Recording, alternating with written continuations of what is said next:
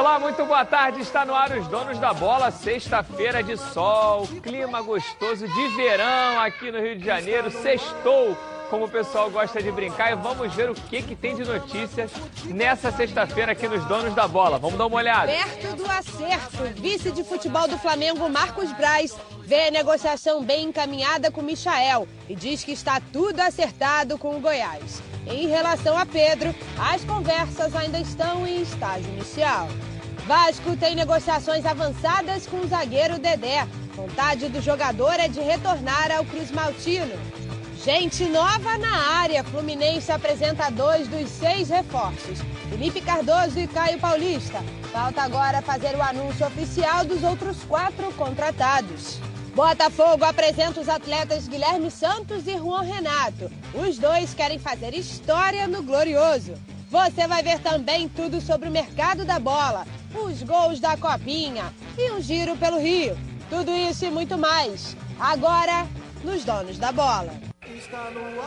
O programa tá animado, muito boa tarde para vocês. Salve, Tranquilo, sexta-feira. A gente vai falar muito aqui sobre essas notícias e muito mais. Não sai daí não, porque o Donos da Bola só tá começando. Está no ar, os donos da bola. Programa do futebol carioca. Então prepare a poltrona, vai no chão ou na cadeira. Agora é o dono da bola na cabeça. Só coloque, coloque aí, ó, coloque aí. Ó, coloque aí que o Edilson Silva tá pedindo. Fica ligado na band, vê se não marca bobeira. Agora é os donos da bola na cabeça. Tá na, tá na band? Tamo, tamo junto. Pô, vamos começar falando do Flamengo. Essa- agora temos uma nova novela, que é a novela Michael, mas ela está muito próxima de um final de um final feliz. Acho que a qualquer momento o Flamengo pode aí anunciar oficialmente que está contratando o Michel. Mas vamos escutar a Luana, ver o que, que ela tem para falar para a gente do Flamengo. Cadê a Luana Trindade? Seja muito bem-vinda, Luana. Fala, Patrick. Muito boa tarde para você, para todo mundo aí do estúdio, para quem está acompanhando os donos da bola. O vice de futebol Marcos Braz e o diretor executivo Bruno Spindel novamente tiveram uma conversa informal com os jornalistas lá no Ninho do Urubu. Eles comentaram a respeito das negociações com Michael e também com Pedro e falaram sobre Thiago Maia e Orejuela. Eu vou começar aqui falando sobre o Michael. O Marcos Braz disse que está tudo muito bem encaminhado com esse jogador, que está tudo acertado entre o Flamengo e o Goiás, que tudo deve ser definido até o fim de hoje, até o fim dessa sexta-feira. Michael se apresentou lá no Goiás ontem, né? Treinou normalmente. O Marcos Braz disse que ele fez muito bem em cumprir os deveres. Isso não diz que ele não possa vir aí para o Flamengo a qualquer momento. O Braz afirmou que se por acaso o Michael vier para o Rubro Negro, que ele vai ser muito bem-vindo, mas se não vier, que ele seja feliz lá no Clube Esmeraldino, onde ele fez uma temporada brilhante no ano passado. Agora, em relação a Pedro, ah, só complementando esse assunto, Michael, o Bruno Spindel disse que mesmo o jogador vindo para o Flamengo, que eles não vão negociar Vitinho, ou seja, Vitinho permanece no Flamengo em 2020 e Spindel disse que ele é um jogador muito importante para a equipe e que eles querem manter a qualidade do elenco nessas próximas temporadas. Agora sim, em relação a Pedro, Marcos Braz confirmou que tem conversas para negociar com esse jogador, mas não tem nada ainda encaminhado. Em relação agora a Thiago Maia, ele disse que é jogador do Lille, lá da França, mas que tem conversa também, muito, muito embrionárias essas conversas e que não tem nada ainda para acertar em relação a Thiago Maia. E para a gente finalizar aqui em relação ao Orejuela, esse jogador ele disse que não tem chance nenhuma de fazer negócio. Patrick, já já eu volto aqui nos Donos da Bola, trazendo mais informações do Flamengo e também as notícias do Fluminense. É contigo aí no estúdio. Muito obrigado, Luana. Bom, o noticiário da Luana trouxe uma instabilidade aí nesse time supostamente reserva e de composição do Flamengo. A gente sabe que o Pedro, é, o Flamengo fez uma proposta, segue aí aguardando, agora ela vem trazendo a questão do Orejuela não ter chance de negócio. Vai precisar de uma reposição ali para a posição que eu acho que é a que está mais carente, né? A lateral direita é, sem dúvida, a mais carente nesse momento, né? Você vê, a gente está falando de um time que tem Rafinha, jogador de nível de seleção brasileira, que é carente, é carente para o nível do Flamengo, né? precisa de um reserva. Tem o João Lucas, aquele jogador que veio do Bangu, não foi muito bem no, nas oportunidades que teve, o Flamengo precisa de um jogador do nível ali que não permita não sentir tanto a ausência do Rafinha quando ela for necessária. Então era o Orejuela era uma, uma boa aposta. O Palmeiras tem um monte de lateral direito lá e está rifando todo mundo. Tinha Mike, tinha é, Marcos Rocha, tinha um terceiro jogador, tinha o Jean, né, que era, foi do Fluminense. Então o Flamengo tem que buscar um segundo lateral. E sobre o Michael, é, o Michael, eu acho que é mais hoje, mais amanhã vai, vai resolver. E não precisa mandar o Vitinho embora, não. Essa coisa de ter muito jogador para a mesma posição, eles vão ter que se bater ali no campo de treinamento para mostrar para o treinador quem é que merece o lugar. É, é bom pro técnico. Chegando o Michael, seriam três jogadores de, de alta velocidade ali como opção para o Jesus. Né, René? Como é que você vê essa disputa sadia entre eles e ainda os titulares? Isso é ótimo. E, e você pode colocar, são jogadores que jogam dos dois lados, né? Tanto o Vitinho como o Michael jogam dos dois lados. Se você tiver dois dribladores, né? O que, que quebra um sistema tático, principalmente defensivo de uma equipe? É o drible. Driblou, você já tem que desmontar toda, é como se fosse uma pedra de dominó. Perdeu uma, vai derrubar todas as outras. Então, é o que quebra a retranca, que né? Quebra a retranca é o drible, não tem jeito. Agora, um detalhe, eu comentei até com o Heraldo aqui, enquanto estava passando a reportagem, eu disse que ele, ele disse, eu já ia falar isso. Parabéns, golaço, né, Heraldo? legal o Flamengo fazer esse tipo de resenha. Os diretores, nesse momento em que não tem jogo, o treinamento ainda está muito embrionário, ainda na fase de exames médicos, o Flamengo, no caso, nem voltou ainda, voltaram os garotos só para o Carioca, mas vem o Bruno Spindel, vem o Marcos Braz e senta com a galera da imprensa e, e, e faz uma resenha.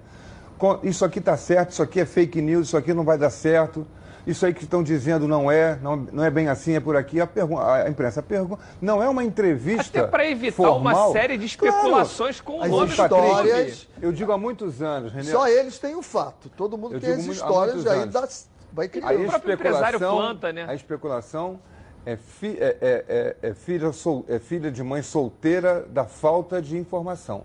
Se você omite a informação, você gera especulação. Todo mundo precisa dizer alguma coisa. Tem programa de TV, tem programa de rádio, tem jornal para sair, tem, tem blog, site, blog. Hoje, e já que a gente está especulando em algumas, algumas situações quando falta informação, o Thiago Maia vem dizendo agora que é uma situação embrionária então, e a gente já imaginava que tivesse muito certo. mais perto de acertar que, que só faltava. Eu achei que ele ia se apresentar essa semana no Flamengo, pelo nível. Do... E aí vem o dirigente e diz: não é bem assim.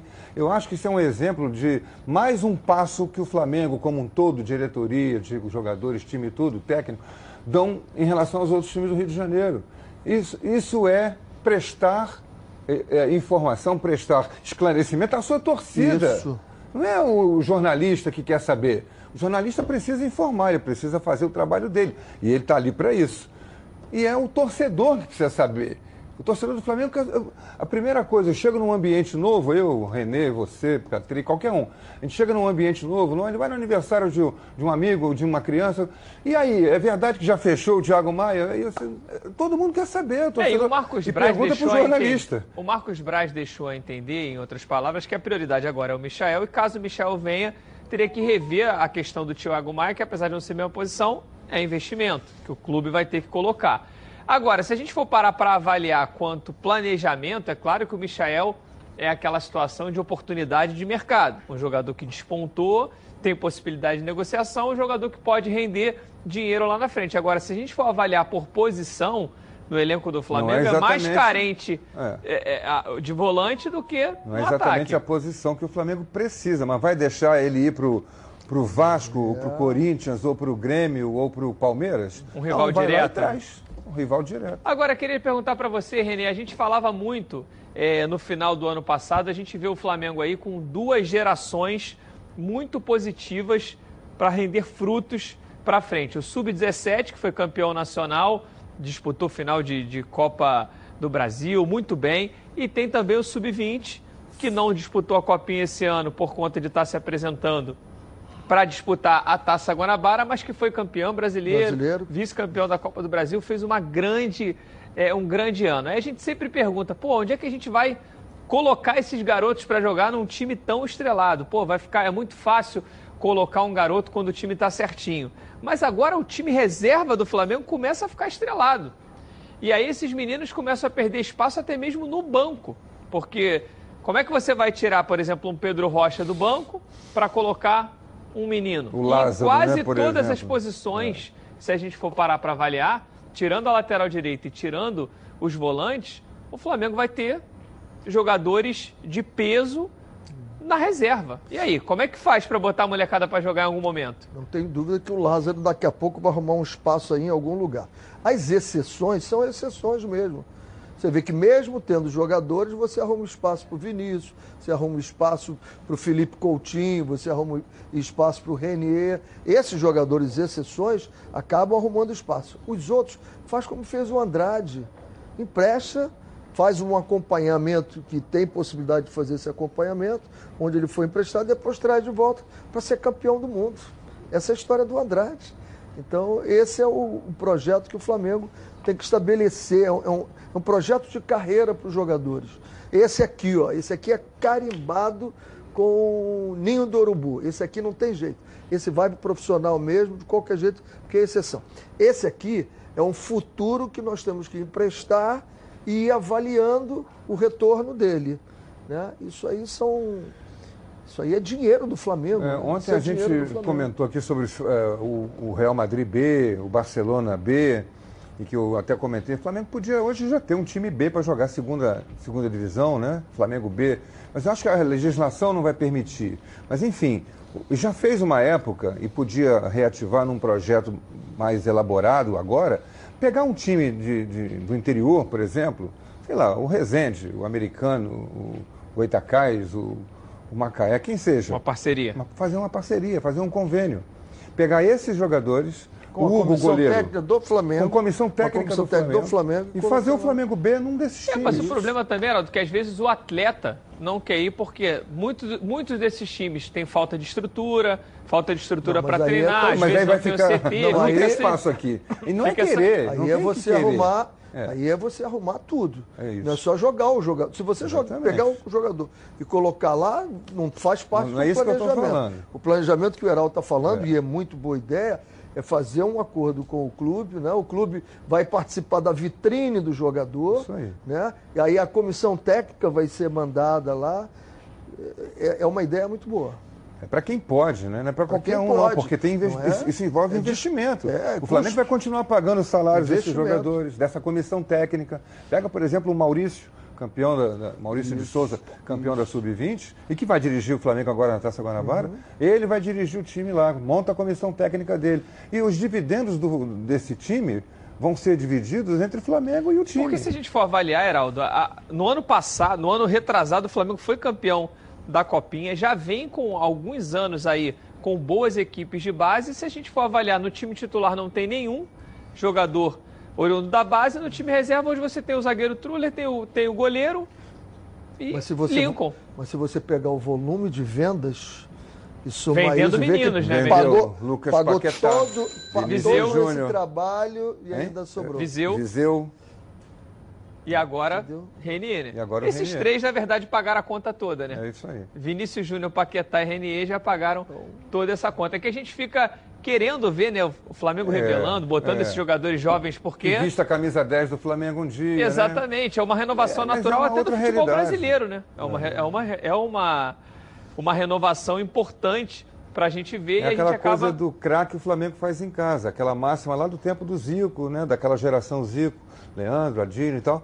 Craque o Flamengo faz em casa, depois virou. Craque o Flamengo faz em casa, vírgula, e vende para o exterior. Porque é a realidade do mercado. Tá certo. Olha, o Edilson tá de férias, está voltando na segunda-feira, mas ele tem um recadinho muito especial pra você da Prev Caralto. Vamos dar uma olhada. Agora quero falar com você, meu amigo e minha amiga, que mora no estado do Rio de Janeiro e roda, roda por aí com seu carro, sua moto, sem proteção. E você que pensa que está protegido, mas sua proteção não é uma Prev Caralto, né? Chega aí de gol contra na sua vida. É fazer parte do timaço da Prev Caralto. Ela protege seu veículo novo ou usado contra roubo, furto, incêndio e colisões. Te oferece até 5 assistências 24 horas por mês, proteção contra terceiros e muito mais. Pacotes opcionais com proteção de vidros, assistência residencial, carro reserva, reboque ou até mil quilômetros para você viajar tranquilo, tranquilo com sua família. Eu tenho Prev Caralto, estou aí recomendando para você. Liga lá, 2697-0610. Uma seleção de especialistas está pronta para te atender de segunda a sexta, às 8 às 18 horas. Ou faça a cotação pelo WhatsApp 982460013. 24 horas por dia, 7 dias na semana e faça Preve Caralto você aí, ó. Totalmente protegido. Valeu, Edilson. Edilson está voltando na segunda-feira para o comando aqui dos donos da bola. Segunda-feira, o Edilson está aí. E vamos falar um pouquinho agora do Vasco. A Débora Cruz está me chamando com as notícias do Gigante da Colina. Débora Cruz, seja bem-vinda. Boa tarde. Oi, Patrick, muito boa tarde para você. Uma excelente tarde também a todos que acompanham o nosso programa nesta sexta-feira. Olha, uma notícia que pode não ser boa para o torcedor vascaíno é em relação ao futuro do atacante Rossi. Ele que ainda está com situação incerta no Vasco. Mas o empresário disse que até amanhã o time que o atleta vai defender este ano será definido. Bem, Rossi recebeu sondagens de vários clubes, inclusive o Fluminense e recentemente o Botafogo, mas até agora não acertou com nenhum deles. E a notícia que circula nos bastidores é que o jogador deve acertar com o Bahia por três anos. Em relação ao zagueiro Dedé, os termos de negociação estão bem avançados e o jogador deve estar muito próximo de acertar o seu retorno ao gigante da colina. Agora, se ele virá por empréstimo ou se vai reincidir com o Cruzeiro, isso ainda é um mistério. Inclusive, há expectativa de que alguns patrocinadores atuais do clube ajudem na composição do salário do jogador. Patrick, daqui a pouco a gente volta trazendo mais informações aqui nos Donos da Bola. Muito obrigado, Débora. Bom, se por um lado é ruim a possibilidade de Rossi para o Bahia, tem aí a situação do Dedé esquentando. E aí é uma notícia ruim, uma notícia boa para o Vascaíno. Como é que você vê essa montagem desse elenco agora do Vasco, Heraldo? É, o Vasco não está na hora de receber notícia ruim nenhuma, né? Está precisando só de notícia boa. A do Dedé é ótima, excelente. É a grande notícia do ano, né? O grande presente do ano do Vasco é a volta do Dedé. Mas não podia perder o Rossi. Agora você vê, que a gente vem comentando aqui durante a semana, né? Fortaleza, Ceará, Bahia, Bahia, hoje concorrem com os times do Rio de Janeiro. Porque eu... tem o folha de, folha e de ganham, pagamento. né? Concorrem e ganham. E, e, ganham. O Rossi, o Bahia está levando o Rossi. A estrutura do Bahia está muito é boa muito também boa. O Bahia treinar, fez um trabalho ano passado. Uma arena linda. Um dos clubes mais que mais trabalharam, melhor trabalharam o marketing, né?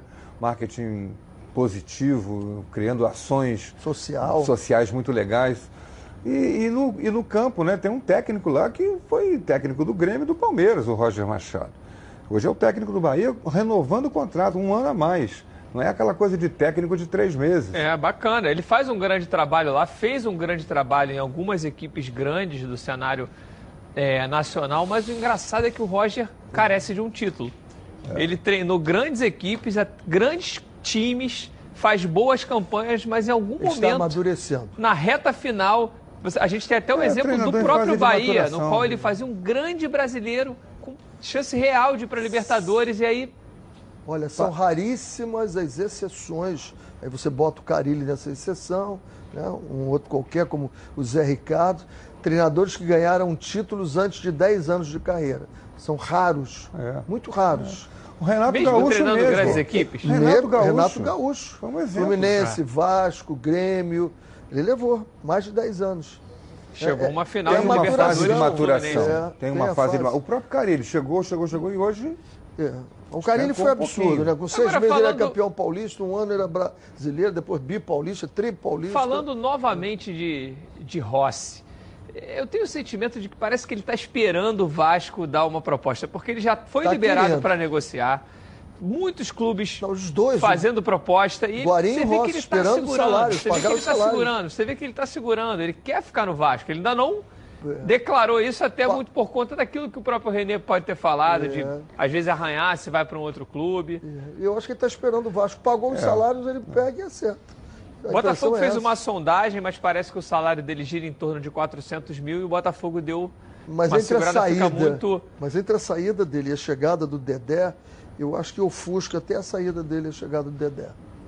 Eu acho que vai ser o. Porque o Dedé, grande além de grande pulo, jogador, é ídolo. É né? ídolo. Exatamente. E isso faz o seguinte: quando você consegue ter um ídolo como esse no teu time, outros jogadores começam a se animar a vir. É. Outros jogadores. Eu conversei com um treinador, e, e, um treinador importante, e o Vasco havia feito um convite para ele. E ele não quis vir por causa dessa questão, que ele ligou para muitas pessoas e disse, olha, não tem salário, não tem nada. Aí você coloca o Dedé no time e assim, opa, para o Dedé estar lá é porque as coisas vão clarear. Vai ser muito bom para o Vasco. O Abel mesmo peso, disse, é, né? exato. Não, é. eu queria até falar do próprio Abel, porque o Abel tem um peso também Ligou de ter um comandante gente. como o Abel. Pô, se o Abel tá ali, é, é porque o clube está se acertando, está com um projeto é. bacana. Aí o Abel falou que conversou com três jogadores e dos três, um, ele quando falou, o jogador já tinha acertado com outro, ele não quis dizer o nome, já tinha acertado com outro clube, foi por horas, questão de três horas. Poxa, acabei de acertar com outro clube, não vou roer a, minha, a corda da minha palavra. E outros dois disseram, mas professor, sem salário em dia não dá. Então não quiseram vir por esse motivo. E uma outra situação que eu queria que vocês isso. comentassem também, o Vasco anunciou primeiramente que iria afastar, mas agora parece que eles vão poder treinar no clube, mais em separado, porque o Abel não vai utilizá-los. Bruno César, o Vink e o Galhardo. E aí, como é que vê essa afastamento Galhardo desses... é o Rafael. É, o Rafael lateral. lateral o né? lateral, não, é o, não é o Thiago Galhardo, não, que já tinha Inter. saído. O Rafael Galhardo que estava no clube, mas também muitas lesões, quando Grêmio, entra, foi para lá, vem para cá. E aí? Eu acho ruim essa coisa de treinar em separado. Acho muito ruim isso. Acho que até deprimente para o jogador. Inclusive porque são profissionais com certo nome no mercado. Né? O Vink é filho do Luiz, sobrinho né? do Luiz Carlos Vink. O Bruno César teve uma passagem excelente pelo Corinthians, jogador que foi cogitado para a seleção, não sei se chegou a ser convocado. E o Rafael Galhardo foi, chegou a ser titulado do Vasco. Ou serve ou não serve. Vai ficar treinando em separado, vai ganhar salário do Vasco? É, na verdade o Vasco já está querendo negociar esses jogadores, mas enquanto não negocia, já está anunciado para eles que o Vasco não vai aproveitá-los na temporada. Então o Vasco, obviamente, está tentando negociar até para enxugar a folha salarial, mas eu queria saber de vocês, vale a pena tentar, é, como Deixa é que eu aí, diria, né? trazer se, um jogador desse de volta? Se está pagando o salário do jogador, se não está pagando, se vai deixar, se está sem contrato e vai deixar lá treinando para ele manter a forma, é uma coisa. Agora, se está pagando o salário do jogador, não tem que treinar em separado. Por que em separado? Não, mas tem a comissão técnica. Treinar em separado, ele vai ter uma comissão técnica para trabalhar com ele, vai trabalhar no clube. Agora, você quer criar um espírito de grupo. E né? eles não estão e o jogador, inseridos, Não, né? o jogo não está. É. Quando você está ali, está olhando para ele, ele não está olhando para você. É. Né? Qual é a conversa que ele vai ter com o outro ali? Ele não, não vai ficar aqui. Né? Ele só pode ver defeitos. Ele não vai ver nunca coisas boas naquele grupo, porque ele naquele tá no treinador, clima, né? naquela comissão técnica, porque não é a dele, não é o trabalho dele. Agora, seria é possível aguardando. salvar o Bruno César? Eu digo salvar na questão de é um jogador de uma posição carente no futebol brasileiro. A gente tem poucos jogadores é, cerebrais, assim, jogador que pensa o jogo. Ele chegou pesado, mas tem uma, tem uma pré-temporada novamente para ele trabalhar. É possível Parece trazer ele... aquele Bruno César de volta para o Vasco? Eu acho que ele tem dificuldade. Será? Eu acho que ele tem dificuldade com a balança, né? Ele tem dificuldade de entrar em forma. Passou um ano inteiro. Ele teve um ano inteiro para fazer isso. Mudou até treinador no Vasco e ele nem com um nem com o outro conseguiu entrar em forma, Botafogo, ser um jogador. Abel e Vanderlei são muito amigos, né? amigos mesmo, colados. A conversa já rolou ali. Né? Disse, olha, não tem jeito, eu tentei e não vai ter jeito. E aí você teve o seguinte, às vezes por causa de ter um coração maravilhoso, é. você quer ajudar um. Mas ao ajudar um, será que você está ajudando os outros 29 do elenco? E se ajudando Você está também, né? ajudando né? ou você está atrapalhando 29? Então você não é um cara bondoso, você é um cara que está atrapalhando. Tem que ser profissional, é. Então você tem que ser profissional. Tá certo. Pessoal, enfim, chegou o mês de janeiro, o mês das férias. E para você garantir uma viagem tranquila, começou a promoção de férias da Roda Car Pneus. Com descontos de 30% a 70%. É isso mesmo. Confira as medidas em promoção. O pneu com aro 13 está com desconto de até 30%. Já o Aro 14, o desconto pode chegar a 50%. E o pneu Aro 15, esse aí o desconto pode chegar até 70%. É isso mesmo. Na Rodacar Pneus você encontra todas as marcas de pneus: Pirelli, Goodyear, Michelin e muito mais. É serviço especializado e parcelas que cabem no seu bolso. O que você quiser, a Rodacar Pneus tem. E o que você está esperando? Ligue agora e garanta o menor preço do Rio de Janeiro. Telefone 2561 5000 é o telefone da Rodacar pneus. Bom, gente, eu queria agora falar um pouquinho que no final, no final de semana a gente teve a rodada da seletiva. Não, a gente não teve a rodada seletiva. Vamos ter ainda uma rodada de seletiva e promete fortes emoções. Daqui a pouco a gente vai ver tudo isso, vai falar sobre como vai ser essa rodada, as equipes pre precisando aí de uma vaga só, porque a portuguesa já está classificada para essa. para o estadual, né, Heraldo? Para o estadual. A portuguesa já garantida, né? E o americano, o América e Macaé lutando pela segunda posição, com o americano com vantagem, porque depende apenas dele. Ele joga com o Friburguense e se ele ganhar, ele está classificado, americano e portuguesa na Série A. Então, para a gente saber um pouco mais sobre isso, vamos dar um giro pelo Rio. Amanhã acontece a quinta e última rodada da fase preliminar do campeonato estadual, com todos os jogos às três da tarde. No Laranjão, o Nova Iguaçu recebe o América. Ontem à tarde, o time da Baixada Fluminense comunicou a demissão do técnico Carlos Vitor. Nova Iguaçu foi eliminado da competição após a derrota para a Lusa na quarta-feira. Já o América é um dos que brigam por uma vaga na fase principal e para se classificar, o Mecão terá que vencer o Nova Iguaçu e torcer para que Americano e Macaé também vençam seus confrontos. E por falar em Macaé, o time que é outro na luta por uma chance na fase principal da competição vai enfrentar a já classificada portuguesa. E para que o Macaé consiga a segunda vaga, precisa vencer seu duelo e torcer por um tropeço justamente do americano, que pega o friburguense fora de casa. O Frisão já está eliminado, mas o americano depende apenas de si mesmo para conseguir a classificação à fase principal do Campeonato Carioca. Em segundo lugar, com sete pontos, a vitória daria ao time a oportunidade de brigar por coisas ainda maiores entre os grandes do Rio no campeonato estadual. Tá certo. Agora vamos à nossa enquete antes da gente ir para o break. O Vasco tomou a decisão correta de não aproveitar Bruno César, Rafael Galhardo Sim, e Cláudio Vim. Vote no Twitter Edilson Silva na rede. A gente espera a sua opinião lá. Não sai daí não, porque a gente volta com muito mais notícias aqui nos Donos da Bola. Edilson Silva, vem aí. Está no ar. Você sabia que problemas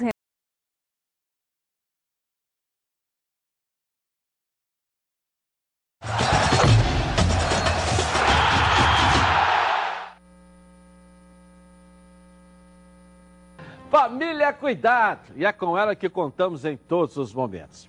O que seria diferente na hora de cuidar da sua saúde? Muito mais que um plano de saúde. A SAMOC é formada por uma grande família que tem a missão de cuidar da sua, com mais de 50 anos de história. Possui seis unidades próprias, além de uma ampla rede credenciada de apoio.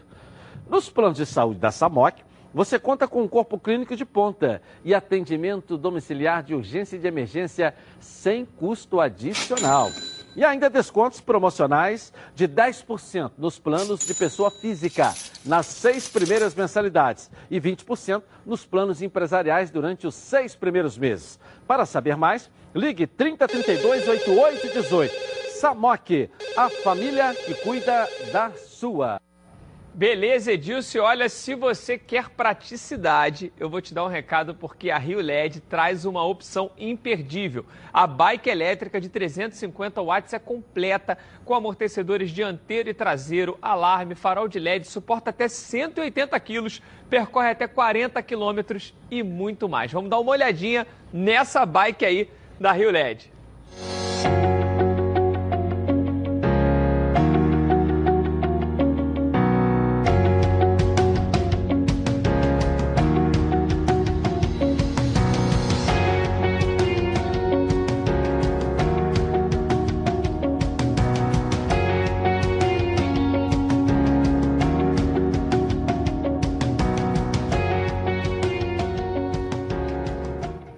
partir de 2.899 você garante a sua. E além de se divertir, você foge do trânsito. Não perca mais tempo e ligue para a central de atendimento DDD 21 O número é 3309-8455 ou então pelo WhatsApp. DDD também é 21 980490515. Vá de bike e simplifique a sua vida. Agora vamos falar um pouquinho do Fluminense. A Luana Trindade tem as notícias do tricolor carioca. Luana, cadê você? Volta! Fala, Patrick. Voltei aqui nos donos da bola agora para trazer informações do Fluminense. Depois de anunciar aí Felipe Cardoso e Caio Paulista, o tricolor apresentou esses dois jogadores hoje de manhã lá no CT Carlos Castilho. Os dois disseram que estão muito felizes por poder vestir aí a camisa tricolor. O Caio Paulista, inclusive, postou nas redes sociais que está orgulhoso de voltar ao Fluminense, que a camisa é muito pesada e que ele vai dar o melhor dele em campo quando estiver aí vestindo realmente a camisa do tricolor. E olha, Falta agora o Fluminense anunciar e apresentar os outros quatro reforços: o Iago, Henrique, Egídio e Hudson. Enquanto isso não acontece, eles treinam com o restante do elenco normalmente. E depois do Fluminense perder Danielzinho e Alan, o tricolor está em busca no mercado aí de mais um volante, assim como Henrique e Hudson, que também foram contratados para essa função. O nome agora é Andrés Cubas, ele é argentino, naturalizado paraguaio, joga no Talheres lá da Argentina e foi considerado o melhor na função dele lá no campeonato argentino. O Boca Juniors, o clube que o revelou, também está de olho nele, assim como o River Plate. E Patrick, para a gente fechar aqui o noticiário do Fluminense, o tricolor anunciou a aquisição do atacante Fernando Pacheco do Sporting Cristal. Ele tem 20 anos, já foi até convocado para a seleção olímpica e o Fluminense vai comprar parte dos direitos econômicos desse atleta. Patrick, é contigo aí no estúdio. Muito obrigado, Luana. Bom, Renê, mais um peruano chegando aí para jogar no Rio de Janeiro, a gente teve aí o mais é, simbólico e significativo foi o Guerreiro, que vestiu a camisa do Flamengo. O Botafogo contratou lá o Lecaros, que não é muito conhecido. Teve e agora o Trauco, Flu... né? Teve Trauco, o Trauco, Trauco. exatamente. E agora a gente vê o Fernando Pacheco vestindo a camisa do Fluminense. E aí? É O que difícil esperar você- desses atletas? É difícil você conhecer todos os jogadores. né? Difícil, né? Então eu fui buscar a, a referência dele. É óbvio que um vídeo, quando você vê, você vê os melhores momentos. Claro, Ninguém vídeo do Léo Valência, ele era o novo Pelé. Ninguém vai mostrar. O cara não edita os piores momentos. Eu vou fazer uma, um- uma avaliação que, vendo aquilo, eu disse, pô, mas ele parece muito Ione Gonzalez, né? Bem parecido, né? joga pelos lados, eles. Muita Na velocidade. direita, na esquerda, muita velocidade. Mas eu achei que o, o cérebro dele funciona legal. Funciona legal. Um cara que assiste, um cara que faz tabelas, um cara que pensa mais o jogo. Se esses melhores momentos não forem aqueles que a gente recebe para ser enganado, eu acho que foi uma grande contratação. Com 20 anos, ele vai evoluir muito. Vai É, o evoluir Fluminense, muito. o Fluminense até tem dado mais sorte do que o Botafogo, se é que a gente pode chamar de sorte, porque hoje em dia você tem é, o setor de inteligência, você tem o setor de scout, na contratação desses jogadores estrangeiros, né, Heraldo? O Botafogo acertou no Carly, né? No Carly. é. Errou no Valência. Errou agora, no final. No princípio foi até bem, mas acertou no Carly. Foi dito como a melhor contratação de estrangeiro no ano em que ele veio para o Botafogo. E o, o Fluminense acertou. Tem feito muitos investimentos em jogador do exterior. Teve o Johnny Gonzalez apenas, que fez uma temporada O razoável. né? Sornosa, que foi muito É, o bem. Sornosa. Orihuela, Sornosa foi muito que começou bem, Orihuela, depois O saiu. Conca, mas o Conca veio primeiro para o Vasco, né? Conca veio primeiro pro Vasco, depois, depois Fluminense. é que ele foi para o Fluminense. Enfim, o Fluminense vai fazer uma aposta. é, eu vou pedir ao Renê emprestado aqui essa dica dos melhores momentos aí do DVD do, do garoto, para a gente dar uma examinada, mas é dentro do campo, é no dia a dia. É na questão da adaptação, é um garoto de 20 anos, não, não custa lembrar, é mais difícil ainda a adaptação. Para uns, né? para outros é até mais fácil. Vem para o Rio de Janeiro deslumbrado, agora eu vou. é, é, aquela frase autêntica, eu, agora eu se consagro, agora que ele vai ter a oportunidade de mostrar o, o que é que ele quer do futebol. Vem para o futebol brasileiro, O pro- investimento, o investimento que o Fluminense está fazendo, René, é de 2 milhões e 800 reais, né? Para, para 2, mi- do- 2 milhões e 800 mil Mil. reais para adquirir 50% desse atleta. um jogador de 20 anos, porra. Peruano. Peruano é um, é um belo do investimento. Baixíssimo. Eu acho que um negócio interessante para o Fluminense. É, essa adaptação que o Heraldo fala, a gente brinca muito no futebol, que a gente diz o seguinte na comissão técnica, olha, cola, cola com eles, É. aí você começa. Eu, quando tenho um grupo, tenho 25 jogadores, por exemplo, eu pego grupos de cinco e vou dividindo com a comissão técnica. Ó, assistente 1, um, você vai pegar esses cinco jogadores, assistente 2, treinador de goleiro pega esse, preparador físico pega esse, e ele é responsável por estar sempre junto deles, querendo saber de tudo. Nem sempre ele se abre com o treinador, é muito pouco o que ele se abre com o treinador. Mas essas pessoas, ele fica tão íntimo que abre. Porque é o seguinte, para te ensinar onde estão as igrejas, onde estão os orfanatos, os hospitais, você vai encontrar dois ou três em seis meses. Para ensinar onde estão as boates, os bregas, tudo. Antes de chegar no Brasil, já você tá vai sabendo. ter 20 caras querendo levar para você. Vai ter um monte de parça. Então é, é preciso ter cuidado. A adaptação é, muito difícil. Agora, gente, o que esperar desse time do Fluminense? É claro que, como a gente vem falando, a gente espera ver no campo, mas a gente tem um Fluminense com um treinador novo, né, que vai trazer uma metodologia de trabalho diferente do que o Fluminense, pelo menos, pelo menos o que ele apresentou no Inter é diferente do que o Fluminense vinha apresentando de metodologia de trabalho e muitos jogadores novos, uma renovação do elenco, não só na questão de idade, mas também de caras novas. O que esperar desse Fluminense aí para 2020, Heraldo? Ah, eu acho coisa melhor do que do ano passado. Acho que o Fluminense vem melhor. Muriel, Gilberto, Nino, Matheus Ferraz e. O, E podendo ficar o Digão, né? É, Podendo ficar deixa o o Digão lá. E o que veio do Cruzeiro agora, o lateral esquerdo, Egídio. É, é, é, é, Henrique. Henrique e o Hudson. Hudson. Dois volantes. Abre agora dois jogadores para as beiradas do campo. Tem que achar lugar para o Nenê jogar. Acho que ele vai botar o Nenê para jogar de ponta direita, como homem de ligação pelo lado direito, como ele fez com o do Alessandro no Internacional. Um atacante. Está chegando aí o Felipe Cardoso para jogar pela beirada do campo aqui, lado esquerdo. Esse E cara agora paulista chegando não esse, sei. e ter, chegando agora o Fernando Pacheco. aí Fernando também, Pacheco chegando. Acho que o time é melhor do que o Mais pela passado. direita. No E vídeo a- ainda bota e lá, e right garoto- wing. E o garoto Marcos Paulo lá na frente. E o Fred que vai chegar um dia. É o que o torcedor do Fluminense espera. Se a gente for poder, se a gente for avaliar essas contratações do Fluminense, às vezes o pessoal fala, pô, é uma aposta. O Fluminense tem apostado em jogadores que já tiveram sucesso aqui no Campeonato Brasileiro, no futebol brasileiro.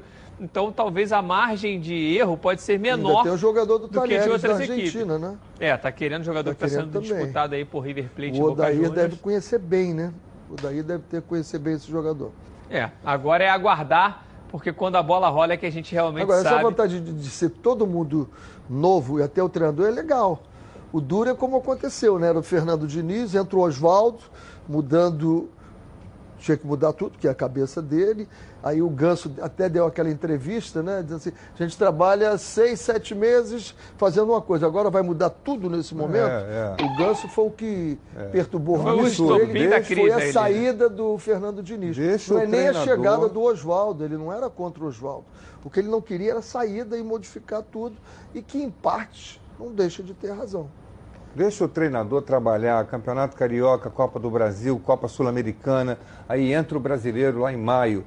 Deixa o treinador trabalhar, vai parar para a Copa América, vai Sampaoli. ter aquela mesma coisa. Sampaoli ganhou o quê?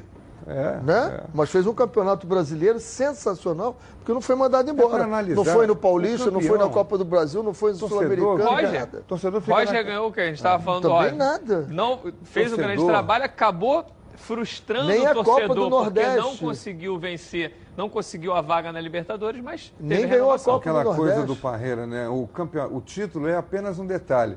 Isso pensado assim da- do contexto parece uma grande bobagem.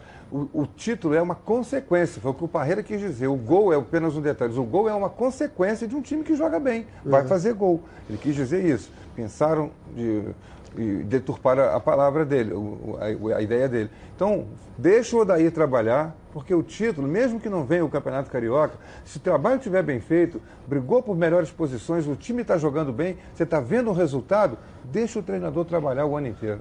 Tá certo. Agora quem vai ter que trabalhar muito também é o Alberto Valentim lá à frente do Botafogo, porque a Débora Cruz agora tem as notícias do Glorioso, tá me chamando. Cadê a Débora? Voltando aqui. Volta, Débora. É isso, estamos de volta. E olha, o Botafogo foi o clube que mais contratou reforços para essa temporada e ontem mais dois jogadores foram apresentados. O zagueiro Juan Renato e o lateral esquerdo Guilherme Santos vestiram pela primeira vez a camisa alvinegra e depois de passarem por exames médicos e físicos, treinaram junto aos demais jogadores. Em entrevista coletiva, eles se mostraram muito otimistas e desejosos por fazer fazer história no clube. É, eu acho que eu venho preparado, né?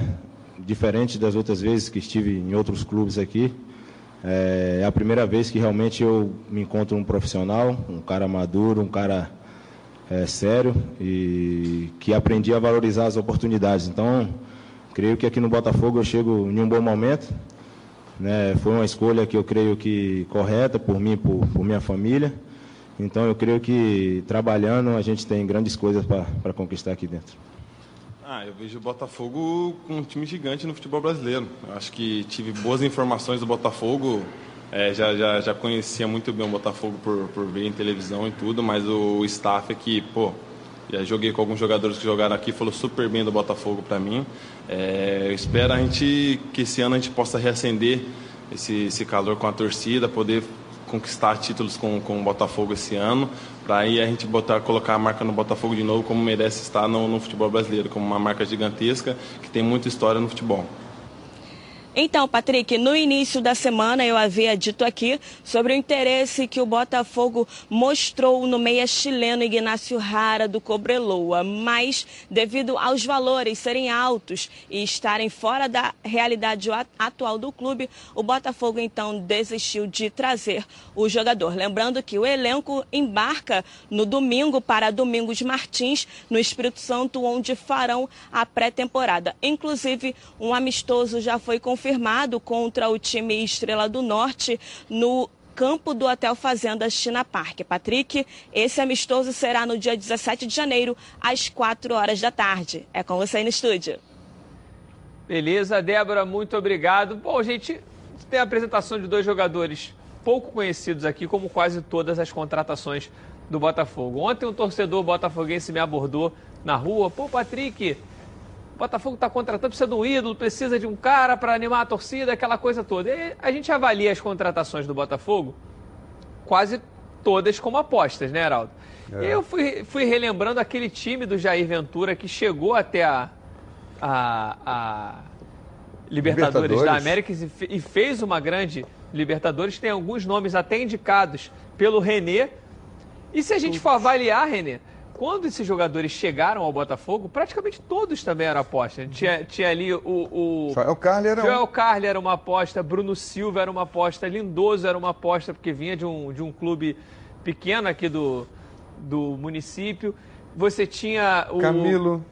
O Camilo já tinha um, um, já um respaldo maior porque vinha fazendo bons campeonatos na Chapecoense. Mas você tinha também nas duas laterais o. O, o Marcinho? Não, Marcinho não, não que tá lá no Palmeiras, me fugiu o nome agora. O Veio depois. Vitor Luiz, Vitor, ah, o lateral Diogo. Barbosa. Diogo Barbosa. Todos eram muito pouco conhecidos Todos aqui do. Todos estavam na relação para jogar a Série B. esses jogadores. Todos estavam para jogar a Série B. Né? O Diogo Barbosa só não veio, porque no dia que nós ligamos aconteceu aquilo. Não foi nem três horas, foram 45 minutos. Ele disse: Olha, já acertei com o Goiás. E aí ele foi para o Goiás, não veio Botafogo. O Bruno, o Bruno Silva foi um problema da Chapecoense. O Camilo foi um problema. Arão era uma aposta. O Arão, o Arão, embora já fosse o jogador campeão do mundo. Não, não bem, jogando, mas, não mas era. É... Mas estava numa fase. Mas é isso mesmo. Eu acho que a, a grande estrela do Botafogo esse ano é a SA. É uma tentativa maravilhosa e eu espero muito para o bem do futebol brasileiro, não só do Botafogo, que ela dê certo. Heraldo, a gente está falando aqui que aquele time era um time praticamente todo de apostas, mas se a gente colocasse ali de 10 apostas, 8 deram certo. É uma margem muito alta. O Botafogo precisa novamente acertar esse número aí, de 10, 8 contratações, pelo menos 6 tem que dar certo para esse time rodar. É, eu, eu, ainda estou muito reticente em relação a apostar nesse time que o Botafogo está fazendo pro Campeonato Carioca. Por causa exatamente da, da SA que vai acontecer ali pelo mês de maio, provavelmente, junho, no início do brasileiro. Aí as coisas vão se transformar e vai coincidir com a janela. Quando se abre uma janela, quando jogadores podem ser repatriados, jogadores de bom nível no Brasil que estão fora, que querem voltar, o Botafogo vai investir num time diferente na metade do ano. Essa é a expectativa, se tudo correr dentro do planejamento feito por esse grupo gestor do Botafogo. O time de agora, esse garoto Guilherme que chegou aí, o lateral, né? É Guilherme, né? Que uhum. esse garoto, esse jogador teve problema de drogas. Garoto ele próprio não, 31, disse, né? É, esse garoto, tá, esse jogador garoto... teve problema de drogas, foi preso, ele teve uma série de dificuldades. É o começo. Ele está recomeçando a vida dele. E agora que ele entendeu que ele precisa viver para a profissão dele e para a família dele. Por isso que ele está falando num recomeço, que agora ele está maduro para ser um profissional, que ele não era. Ele era um tremendo um vida torta, né? E o, o, garoto Juan Renato é, um, é uma aposta, esse zagueirão aí que o Botafogo contratou, parece ter bom porte físico, mas é de um time que caiu para a segunda divisão. Né? Então, é, é, não deixa de ser uma aposta. O Matheus Ferraz veio para o Fluminense depois de vir do América Mineiro, com, quando ele caiu para a segunda divisão. Veio para o Fluminense e despontou, fez uma grande temporada, até que se machucou seriamente. E aí ficou mais difícil para ele dar continuidade. Mas essas coisas acontecem. E Alberto Valentim? Acontecem. Como é que vocês veem o Alberto Valentim à frente dessa equipe? Um treinador que foi muito criticado, acho que durante todo o Campeonato Brasileiro. Primeiro pelo trabalho que ele vinha fazendo no Havaí, que na verdade ele deixou o Havaí no momento que ele começava a esboçar uma melhora, pelo menos de time jogando melhor, mas pontuação quase nenhuma, tanto que o Havaí foi um dos primeiros a serem rebaixados. Veio para o Botafogo também não teve ali é, é, a torcida ao seu lado de maneira completa. Muita gente achou até que o Alberto Valentim iria sair no final do ano, mas permanece e vai ter que comandar esse clube que muita, muitas indicações também devem ter vindo deles, porque ele é o treinador da equipe, né? O Valentim, é, ele tem a favor dele no Botafogo ter sido campeão carioca. Não no ano passado, mas no ano anterior. Foi campeão carioca pelo Botafogo. Com um time remediado, com um time fraco. Então ele fez um trabalho. Quando ele veio para o Botafogo agora, pegou o clube meio desarrumado, né? O Botafogo numa situação é, muito, muito ruim, delicada financeiramente. E aí ele começou a trabalhar com o que ele podia. Agora já se vislumbra uma nova perspectiva. Está montando um time, vai treinar o time à sua maneira, como ele fez quando foi campeão carioca. Eu acho que vale a pena apostar que ele tenha condição de trazer o Botafogo para um patamar melhor. Tem condições de levantar o Botafogo, Valentim, Renê? levantar depende a, levantar até onde, porra. Né? Levantar até a estrela solitária que já foi um dia a grandeza do Botafogo. Não, com esse elenco pode levantar nada. O que, que ele pode fazer? Fazer um bom campeonato carioca e torcer para que a SA seja mesmo tudo que nós queremos que seja e aí dá condições para ele fazer. O que ele pode fazer agora é trabalhar demais, amigo. Trabalhar Tornar demais. a equipe competitiva, pelo menos. Né? Torna a equipe competitivo, né? fechar espaço, juntar o grupo, cada um correr dobrado. É isso que você pode fazer. O resto não tem muito mais para fazer, não. Tá certo. Ali em Fortaleza, uma grande festa marcou o reencontro das seleções de Brasil e Itália, reeditando aquela final de 1994. Vamos ver os lances, os melhores momentos. Vamos debatendo aqui. Pode colocar aí na tela aí a muito chegada. Legal. Que bacana. Muito bacana, né, Heraldo? A muito festa? boa, muito bem preparada a festa, muito bem arrumada, a seleção brasileira quase completa, né? Só o Branco não jogou, mas estava lá como comissão técnica, porque o Branco está pesando 800 quilos. Barreira! Foi todo mundo. Lá, Barreira de técnico, Ó, o Viola todo com a, mundo. Com a velha Viola bandana ali, né? Tempo. Ricardo. É. E na seleção da Itália, oito jogadores da final estiveram em campo. Não estava o, o Roberto Baggio, que não alegou problemas particulares, não estava o goleiro Paliuca também, e mais um. Mauro e Silva. Dos outros todos titulares. Mas foi muito bacana ver como está jogando bem ainda o Bebeto, como está jogando bem o Paulo Bebeto Sérgio. Tá Jorginho, Jorginho, tá Jorginho fininho. Tem muita bem. gente que tá... Aldair, Aldair, muito Aldair bem. tá Aldair, excelente. com físico de Agora, jogador ainda. O Mauro Galvão, Careca. fininho, né? Careca entrou Careca no segundo entrou. tempo. O Ronaldão, Ronaldão. pesado, O né? Careca não tá Não no jogou 94, Março- não. Tiveram alguns Ah. atletas É, que alguns não foram jogaram convidados 94, para foram completar. convidados. E o Aí Romário, o Romário muito bem, que fez entregando o gol. pro Baresi, Romário e? Baresi, olha. Olha que, que, que imagem maravilhosa. Baresi que nos ajudou, né? Foi o primeiro. A gente fala A muito perder do pênalti. pênalti do É. Badio que jogou por cima, Ele chutou por cima também. mas ele foi o Bola na primeiro a trave chutar do Paulo por cima. Sérgio. Depois o Cafu, que jogou, começou jogando de lateral esquerdo, né? No lugar que seria do branco. Aí uma falta do Evani, que é muito, tá muito bem ainda. Bateu o pênalti também, Evani. Depois falta do gol. Bebeto. E aí, E aí o, gol do Massaro. Que foi uma redenção, né? Porque o Massaro é um dos que perde É, o pênalti na decisão. Que o Cabo Tafarel defendeu, na verdade, Exatamente. o pênalti dele, né? Foi a oportunidade aí É. que ele teve de E mudar o engraçado é que. o curso como- da história, né, Como só tinha. Houve jogador que saiu no primeiro tempo ainda. Foram dois tempos de 35 minutos, para quem não viu. Não foram 45. E aí, aos 30 minutos, o Massaro já saiu de campo. No primeiro tempo ainda. Cansado e tal. Entrou um outro jogador, Altobelli. E depois, no segundo tempo, alguém mais cansou e ele voltou. Ele estava no banco. Ele voltou como é no futsal, como Então é não na pelada. valeu, então não valeu.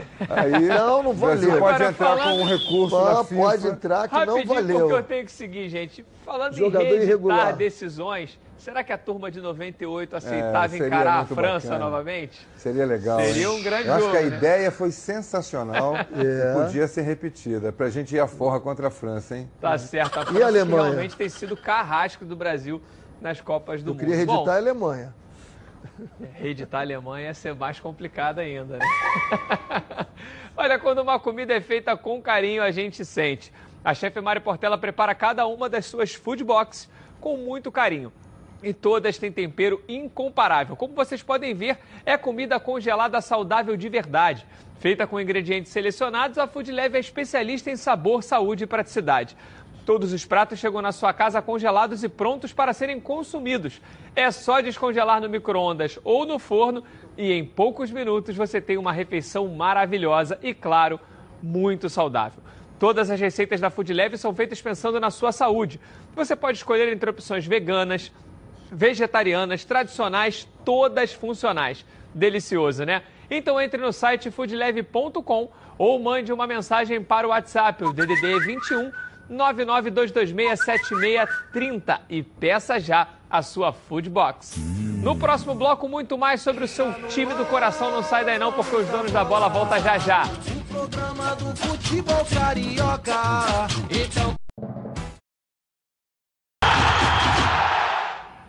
Estamos de volta com os donos da bola. Olha, na hora do almoço sempre bate aquela fome e fome lembra meu alho. A Meu Alho se consolidou como uma das principais marcas de temperos produzidos à base de alho e cebola no Rio de Janeiro. E agora, a Meu Alho preparou mais uma novidade para vocês: as novas embalagens com zip abre e fecha para que sua cozinha ganhe um reforço especial. Tem a cebola crisp, alho fatiado, torrado, cebola e alho torrados agora com novas embalagens com zip abre e fecha para manter ainda mais o sabor dos produtos Meu Alho. Não perca tempo, compre já, afinal de contas, são mais de 25 anos no mercado, produzindo temperos de qualidade aqui mesmo no Rio de Janeiro. A Meu Alho está presente nas maiores redes de supermercados do estado. Alho torrado, alho picado, cebola crisp e muito mais produtos de qualidade para atendê-los. Lembrando que a linha de alhos torrados não contém sal e nem conservantes, então não perca tempo. Entre em contato agora pelo telefone, o DDD é 21 27568975 ou pelo site meualho.com. Compre agora mesmo também a cebola crisp Meu Alho, porque com ela, olha, tudo fica melhor. Vamos falar novamente do Flamengo. A Luana Trindade está me chamando com mais notícias. Cadê a Luana? Luana, Luana, cadê você? Ah, a gente vai fazer a nossa virada rapidinho, porque o nosso tempo está curto e você fica acompanhando a gente no YouTube.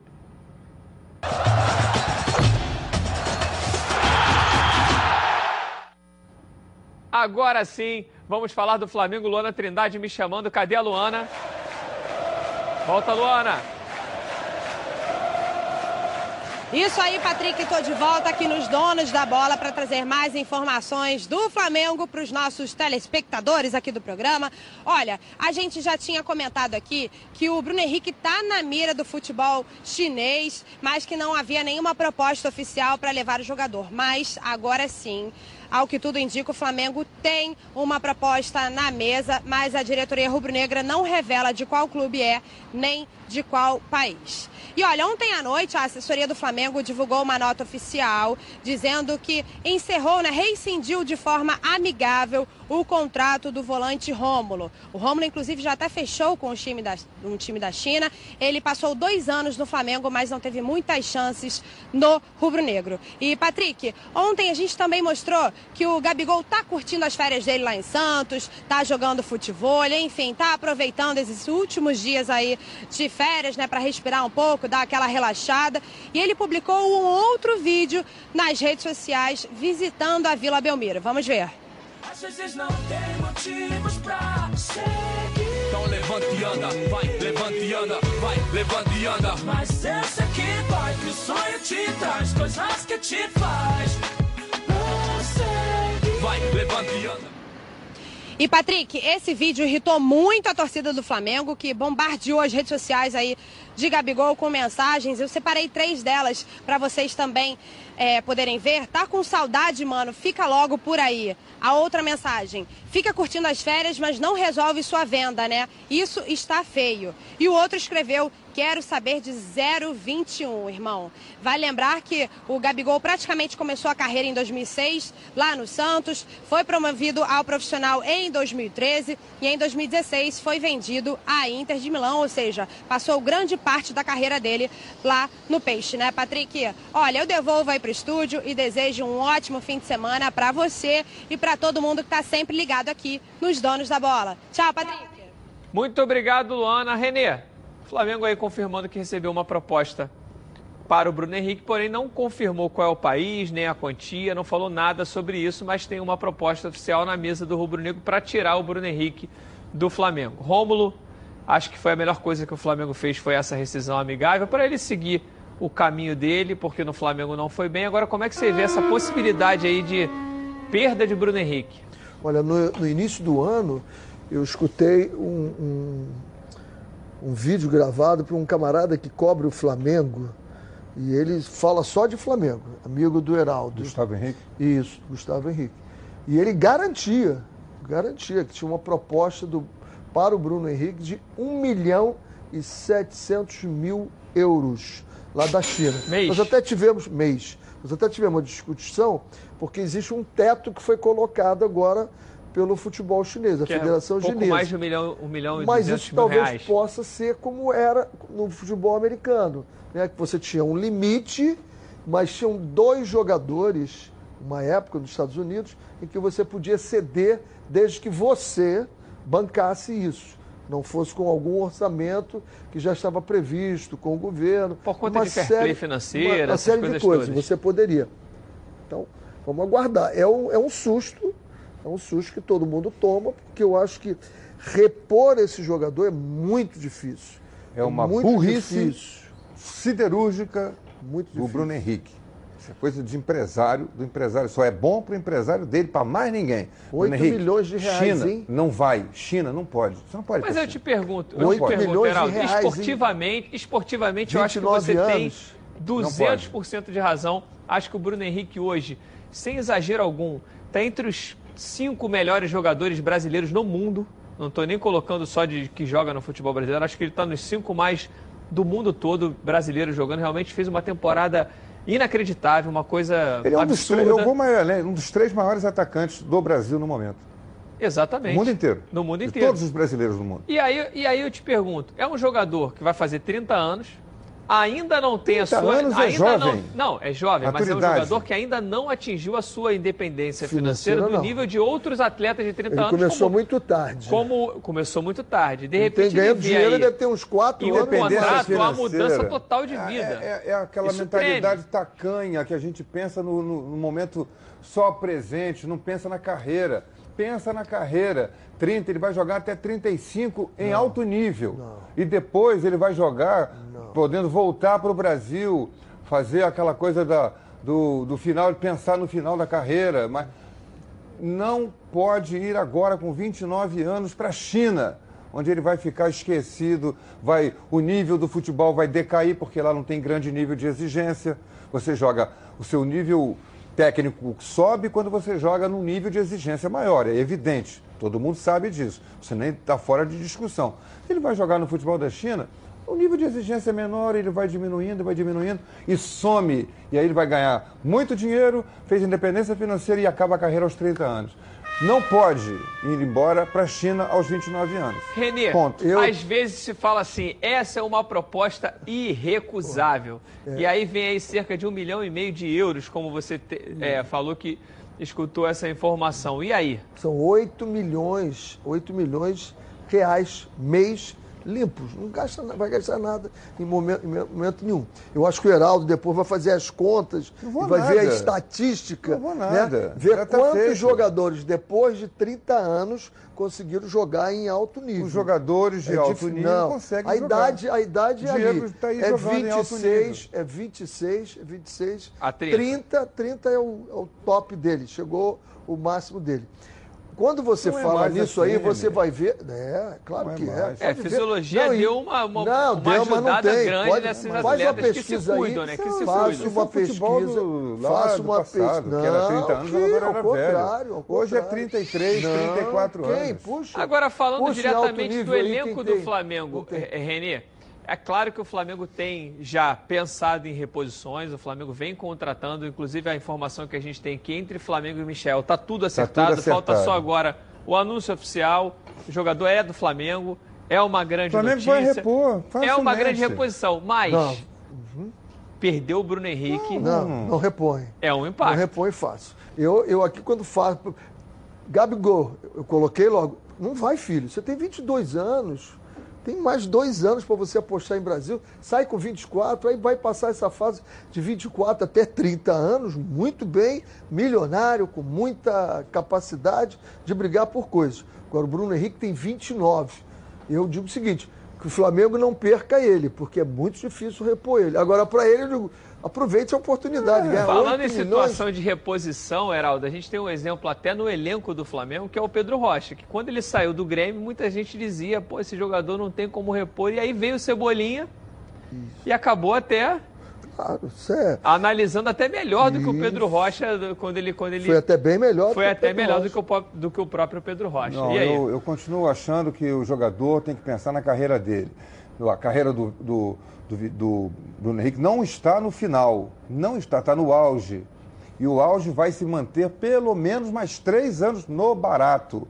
32, 33 anos, se ele se mantiver jogando num futebol de alto nível, no Flamengo, se Everton ele sair Ribeiro tá daqui com a mesma idade, para a Europa, Everton Ribeiro tem 31 para a tá Europa, Internacional e por aí, ele vai continuar jogando em alto nível. Se ele for para a China, ele encerra ah, esse nível de alto, esse alto nível da carreira dele em um ano, em menos de um ano, em seis meses, ninguém fala mais no Bruno Henrique. Tá certo. E o próprio jogador falou que quer assinar um contrato vitalício com o Flamengo, a torcida quer, todo mundo quer, então que o Bruno Henrique fique e faça mais um grande ano aqui com a camisa Tomara, do Flamengo. é bom, e é para o muito futebol bom. brasileiro, como vocês mesmos têm, têm dito aqui, será muito importante, porque acho que é o atacante titular da nossa seleção. Isso é questão de, de voltar agora à eliminatória. Eu tenho certeza que o Tite vai levar o Bruno Henrique para ser titular desse time, achar uma vaga para ele de titular dessa equipe.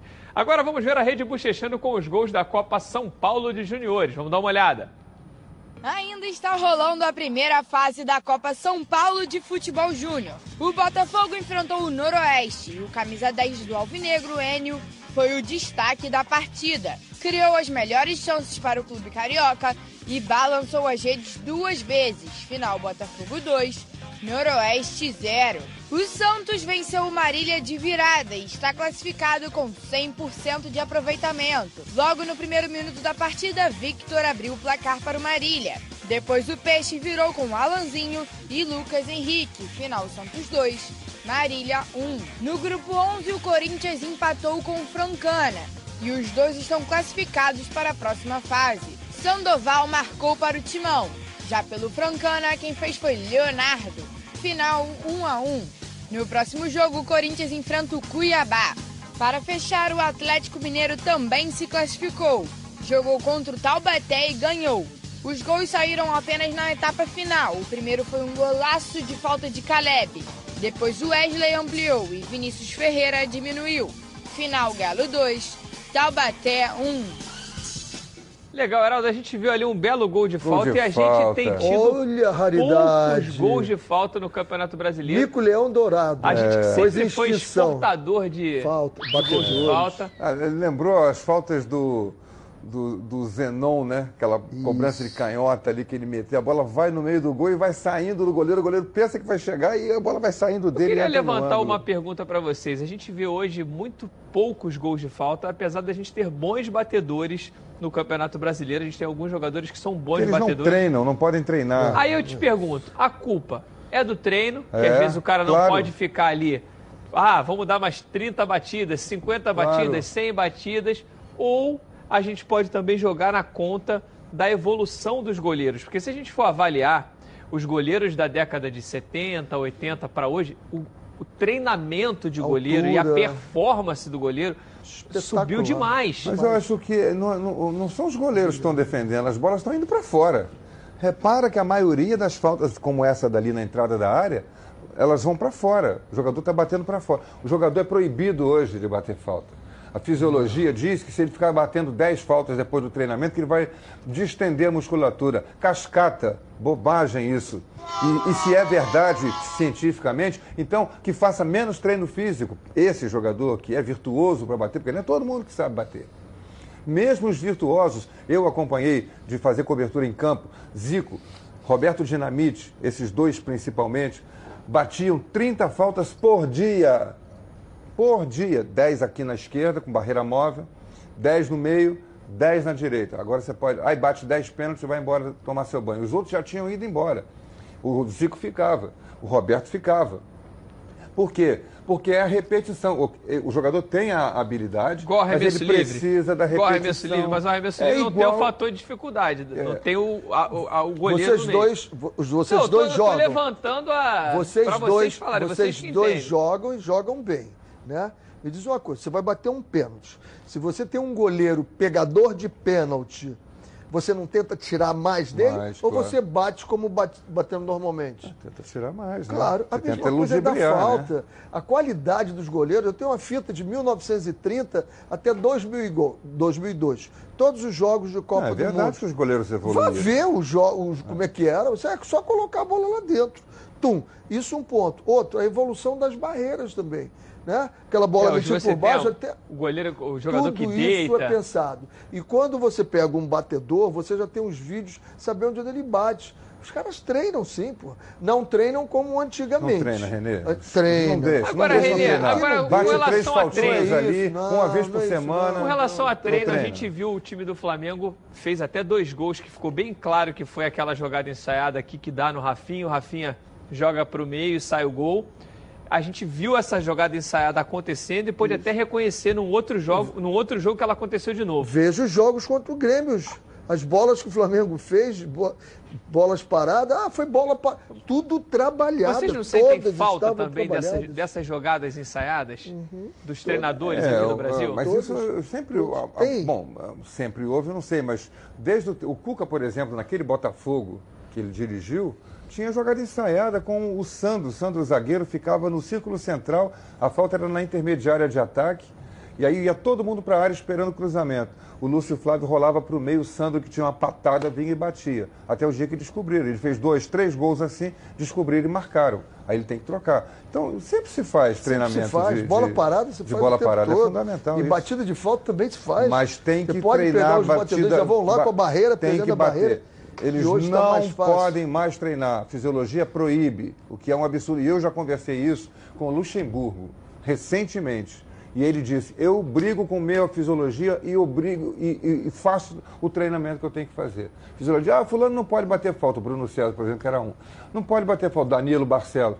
Vai bater, porque eu quero, porque tecnicamente eu preciso que ele bata. É simples, é só o Entende? treinador O fazer treinador isso. tem que se impor. Bancária. A, parte- fisiologia, a fisiologia é apoio, são é ajuda. informações, Isso, são é apoio. ajuda. O departamento de análise, técnica. o departamento de análise são apoios. Eles não definem nada. Quem define é o treinador. É isso aí. Agora assuma a Mas responsabilidade. tem treinador que não. É igual o VAR, né? O VAR indica, ó, eu acho que foi é o pênalti, mas quem decide é o árbitro e às vezes cai tudo na conta do VAR. Quem tem que ter personalidade é o árbitro. Fala, não, eu acho que não foi mesmo vendo a imagem e garantir ali o que ele marcou dentro de campo.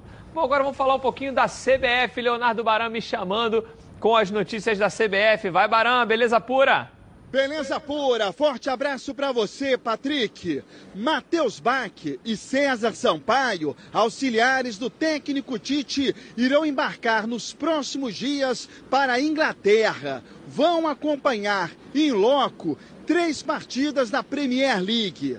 Manchester City e Crystal Palace, Liverpool e Manchester United Chelsea e Arsenal. O objetivo é observar jogadores que poderão ser convocados pelo técnico Tite. A primeira convocação do ano vai acontecer na primeira semana do mês de março. No dia 23, a seleção já se reúne para treinamento, visando o jogo do dia 26 contra a Bolívia pelas eliminatórias para a Copa do Mundo. Por enquanto, o jogo, que será aqui no Brasil, tem local incerto e não sabido.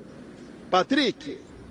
Tá certo, Baran. Dia 26 começa a Copa do Mundo, né, Heraldo? Começa É, Copa do Mundo. valendo, né? Porque Copa é do Mundo. uma fase eliminatória. Alô, Tite, convoca o time para valer agora. Agora acabou a brincadeira, hein? Não tem essa. Bruno Henrique, Gabigol, é, Everton Ribeiro, Rodrigo Gerson. Caio, Gerson, essa turma do Flamengo aí tem que estar na sua listinha lá. Vocês acham que pelo menos cinco Para de ficar nomes... olhando só pro Alemar. Cinco nomes do Flamengo teriam que estar nessa lista aí, pelo Pelo menos, ou menos. menos, ou mais? O que, que vocês É, pensam? mas se você pegar o retrospecto do- dos últimos tempos, qual foi a última vez que a gente teve uma base de um time como sendo da seleção? Né? Antigamente Tem até se mais, fazia Rafinha. isso. Pegava isso, Santos né? e Botafogo. Né? Será que isso Entendeu? ajuda, principalmente, co- porque o treinador da seleção, né, René, ele tem pouco tempo para treinar, né? Uhum. Ele pega ali, às vezes, tirando o Copa do Mundo, que o cara sai antes, um mês, um mês e meio, tem pouquíssimo tempo para treinar, pega os jogadores ali, Três dias. Três um dias e- treino, um Ele coletivo. teve três dias, mas ele teve. Nós estamos. Terminou a Copa do Mundo. tá quando? anos ali já com a metodologia dele. Então, Mas sempre É quando por entra... isso que eu não acredito que ele vai colocar esses cinco jogadores É. de titular na seleção brasileira, É, porque ele não tem não. tempo. Então ele já vem trabalhando. Não, mas fazendo parte do grupo, um jogador que eu, que eu é, sempre me pergunto, não só de quando o Flamengo contratou, porque eu acho um grande jogador, que é o Everton Ribeiro. Quando ele esteve no Cruzeiro, chegou a ser convocado algumas vezes, não foi tão bem com a camisa da seleção brasileira como ele foi no Cruzeiro e nem como ele tem sido no Flamengo. Mas é um jogador ainda, se eu não me engano, de 30 ou 31 anos. Chegaria na Copa ainda com condições Uma coisa é você reais ser- de estar jogando. Porque às vezes você não convoca o jogador, ah, mas na Copa de 2022 ele vai estar muito velho. Ele não vai estar muito velho ainda. É, Quando você pega esse conjunto todo, por que, que um jogador performa muito bem num clube, não vai na seleção, performa num estado, não performa no outro? Tem uma série de ingredientes, né? E uma delas é essa. É você sentir que naquele grupo eu sou o cara. Eu sou parte integrante dessa máquina. Outros assim, eu ainda vou tentar, eu tenho que provar que eu sou importante para isso. É totalmente diferente. Eu Ah, acho- Não eu- deve ser exatamente igual. Eu tenho convicção de que existe jogador de clube e existe Isso, jogador perfeito, de seleção. perfeito. Jogador que bota a camisa da seleção e, não some. o que É rende perfeito no clube. isso, é perfeito. Mas será que isso também não tem a ver com posicionamento? Que às vezes o jogador está acostumado Tem a ali a jogar de tudo. uma Não, tem maneira. peso, tem Tem peso Joga de uma maneira. E, Tem peso não, o peso camisa. da seleção, óbvio que tem, mas assim, será que isso da também não conta? Porque um que eu, que eu sempre falo, que eu acho um baita de um jogador no Liverpool, que é o Firmino, eu não consigo Não ver o Firmino seleção. no Liverpool Não, mas na aí seleção. também é posição. E é totalmente Aí é diferente o posição. posicionamento dele É. na seleção. Lá ele joga debater aqui, com vocês. joga o Mané e joga o Salah aqui na frente. Ele faz pivô, Lá ele, dá chega, assistência, ele lá faz gol, ele chega. faz tudo. Na seleção Uma- não faz nada disso. uma- é igual você vê um lateral que vai no fundo, cruza, bota ele de ponta. Ah, então você vai jogar do meio para frente. O cara não tem condição de jogar, não consegue jogar, porque ele tem que ter tempo. Ele não tem a velocidade que tem realmente quem joga naquele espaço mais curto. Eu acho que o Firmino é muito isso. Firmino na seleção é um jogador que joga jogador mais é um, adiantado. Firmino é um desses Aqui, jogadores. joga jogador de clube. Não é jogador não de seleção. consegue render na seleção. Não mas é eu, eu levantei essa, essa pergunta para vocês muito por conta do Firmino, porque o posicionamento do Firmino na seleção é completamente diferente do Firmino Completamente no, diferente. no Liverpool. Mas é claro que tem aquela coisa, pô, quem joga bola, joga. Quando a bola rola, você vai colocar o cara mas aqui, não, você não, vai... não é assim, não. Não é não. Agora, E aí? Felipe Coutinho é a mesma coisa. Até hoje não conseguiu na seleção jogar o que ele jogava. Aliás, ele teve uma queda de produção no time Tá dele voltando. também, né? Tá voltando. E agora está voltando. Ele é um ótimo jogador, mas ele precisa voltar a render, a ter o desenvolvimento que ele já Render a teve. ser aquele Felipe Coutinho do Liverpool, né? Que quando saiu não foi e É. agora Do, começa... meio, do meio do meio para frente, tudo bem. Agora, se puser ele mais para trás, para o Neymar fechar ali, ele não vai jogar. Ele bate muito com o Ele Neymar. não vai Aí é uma jogar. questão de posicionamento, é do treinador. Exatamente. É treinador. E aí é aquela coisa que a gente criticou tanto o Abel de achar que, pô, não dá pra jogar Rascaeta e não dá pra jogar com o Everton Ribeiro. Se você tem Neymar e Felipe Coutinho, você tem que dar um jeito desse, desses dois. dois. Jogarem juntos, que são E aí como é que dois dos coloca o top Everton 10 do Ribeiro? mundo, né? E aí, como é que coloca o Everton Ribeiro também? Mas bota ele Ele vai no botar banco. 17, 18. Bota no né? banco, quando um dia, pô, o Felipe Coutinho acordou jogar. bem, bota o Everton Ribeiro, a gente é ele vai ter a que seleção mudar, tem essa para ele possibilidade. aproveitar o Bruno Henrique, ele vai ter que mudar o esquema de jogo. Porque o Bruno Henrique usa uma faixa de campo que o Neymar usa.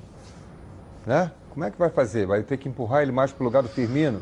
Pode ser que ele se adapte lá, mas. Mas já, do- já no é vai Paris? Saint-Germain, o Neymar não está usando aquela faixa, não. O Neymar está vendo. Tá vindo muito pro meio. Esse gol que e fizeram o Bruno agora. Henrique, eu, eu sempre falo isso. É claro que ele foi muito bem pelo lado, mas o Bruno Henrique encostou no Gabigol na artilharia do brasileiro quando colocaram ele pelo Essa meio. jogada que teve agora, em que o Mbappé tenta fazer de letra esse gol e todo mundo está fascinado com a letra dele, isso revela muito bem como nós somos em observar futebol.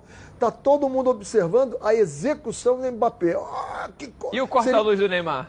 Não, não é só a cortada dele, a saída da onde ele saiu, essa bola sobra, foi- sobra na isso, né? frente da área, o Neymar pega essa bola, passa para o Di Maria, vê o buraco que tem na frente, passa para o Cavani, entra ali, dá a passada e faz.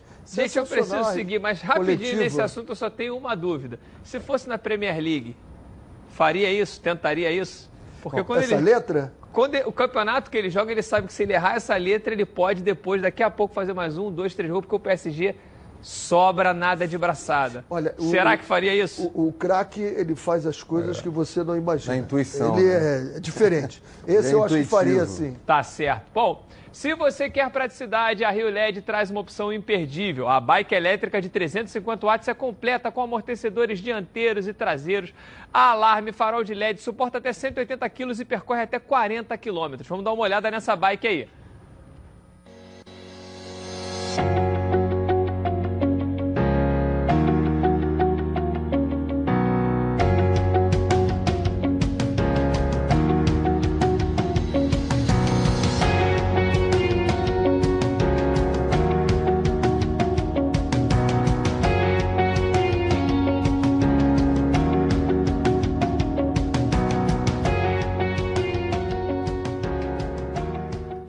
Essa bike você pode comprar a partir de 2.899. É, você vai garantir a sua e além de se divertir, você foge do trânsito. Então não perca mais tempo e ligue para a central de atendimento DDD 21 3309 8455 ou então pelo WhatsApp 21 anos da bola. Olha, vem cá, você já imaginou visitar o Japão sem precisar sair do Rio de Janeiro? É, então se prepara aí, meu amigo, para embarcar com toda a sua família no Rio Matsuri um dos maiores festivais de cultura japonesa do país, o evento que acontece de 17 a 20 de janeiro no Rio Centro e vai reunir num só local uma variedade de pratos típicos que vão te dar água na boca. E ainda vocês vão se surpreender com apresentações de karatê, judô, danças tradicionais, se envolver com os batuques do taiko, participar de workshops de gastronomia, de mangá, origami imperdível. E olha só, hein? A molecada não vai ficar para escanteio, não. Eles vão ter a oportunidade de ficar frente a frente com dubladores de animes, youtubers, gamers, assistir competição de cosplayers e se divertir ainda mais nessas férias. O Rio Matsuri acontece de 17 a 20 de janeiro no Rio Centro. Quer saber mais? Então acessa aí ó, o site riomatsuri.com.br e garanta já o seu ingresso. Vocês não podem perder essa. Bom, a gente teve a apresentação lá no Fluminense, a gente tem a imagem dos atletas, quem é que foi apresentado lá no Fluminense hoje. O Caio Paulista e o Felipe Cardoso foram apresentados lá no Fluminense e o presidente Mário Bittencourt deu uma entrevista e falou a respeito da situação do Alan e ele foi muito duro nas palavras Heraldo e Renê. Heraldo ele chegou a dizer que o Alan faltou com a palavra e que ele vai notificar o jogador, o Liverpool e o Atlético. E aí? Faz muito bem, porque ele disse que tinha tudo documentado em relação a, ao acerto com o jogador. Nós estávamos aqui comemorando. Cheguei a dizer, o Fluminense fez a grande contratação do ano. Contratou o Alan. Deu um, su, suportou esse assédio do Atlético Mineiro, que é legítimo, está disputando um jogador, mas venceu. E aí, de repente, não. O jogador se apresenta, faz exame médico e vai embora para o Atlético Mineiro. Acho que o Fluminense tem que. O presidente tem que ir até as últimas consequências, sim. Renê, às vezes a gente pensa, ah, já foi, deixa rolar, mas esse tipo de situação é, é, que o Mário está trazendo acaba sendo também uma coisa para educar o mercado, educar o jogador, educar os empresários. Como é que você vê essa possibilidade dessa notificação? É, é, é muito difícil você falar sem você ter quais são os documentos que assinaram, qual foi o que fizeram, né? O Fernando Diniz foi mandado embora, o Oswaldo foi mandado embora e tinha um documento assinado lá garantindo. Então, desde que ele cumpra tudo que está escrito ali, ele tem direito.